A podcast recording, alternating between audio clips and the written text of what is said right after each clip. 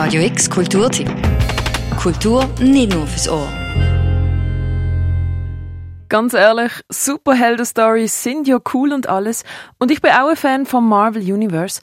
Aber die Serie The Boys ist einfach das Ultimative, was du gerade in diesem Genre schauen kannst. Es nimmt nämlich alles, was Superhelden-Genre ausmacht, stellt es auf den Kopf, schaut es mit einem zynischen Blick an und fragt sich, was wäre, wenn die Superhelden in Wirklichkeit eben gar nicht so super wären. Wir folgen am Leben von Huey, der so ziemlich schnell einen harten Schicksalsschlag trifft. Ich muss weiter. Ich muss weiter.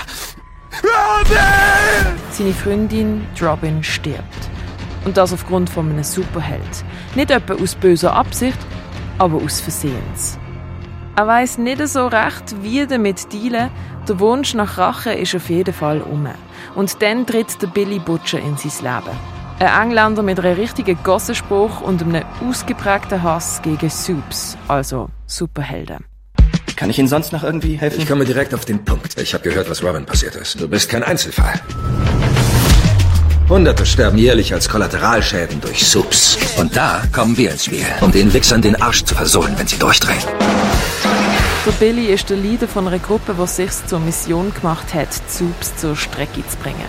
Ihr Hauptziel? The Seven. Das großartigste Superheldenteam, das die Welt je gesehen hat. The Seven sind angelehnt an Justice League von DC, also Batman, Superman, Aquaman und Co.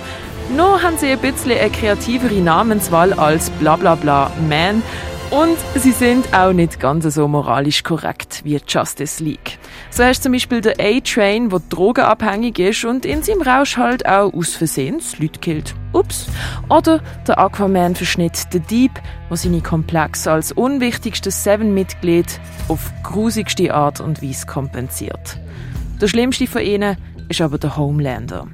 Er ist der Leader von The Seven, der stärkste Superheld, der je existiert hat und hat folglich auch einen enormen Gottkomplex. Super ist an diesen Menschen also nicht viel.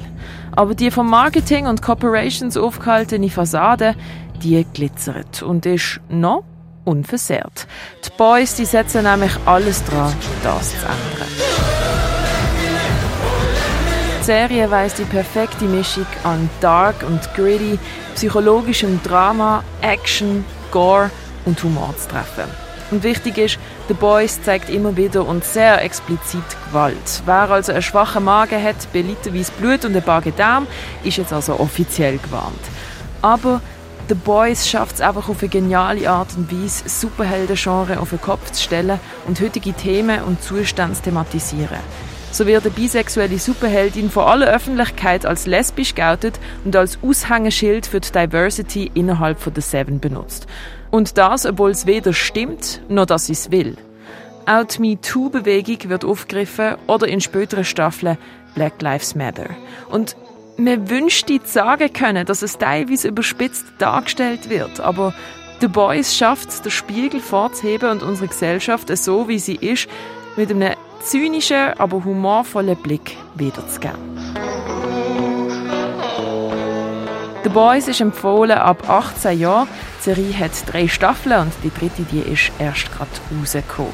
The Boys kannst du auf Amazon Prime oder aber auch auf diversen Streaming-Seiten wie zum Beispiel Burning Series schauen. Für Radio X, die Noemi Keller.